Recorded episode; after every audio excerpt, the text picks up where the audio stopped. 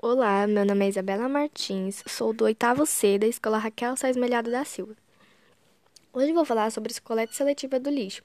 Todos os dias as cidades produzem milhares de toneladas de lixo e isso é um problema que vem se tornando cada vez maior.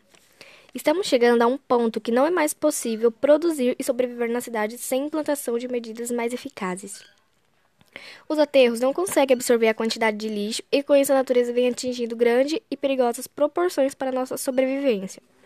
Rios e represas estão cada vez mais contaminados, as ruas estão sujas e trazendo todo tipo de doença.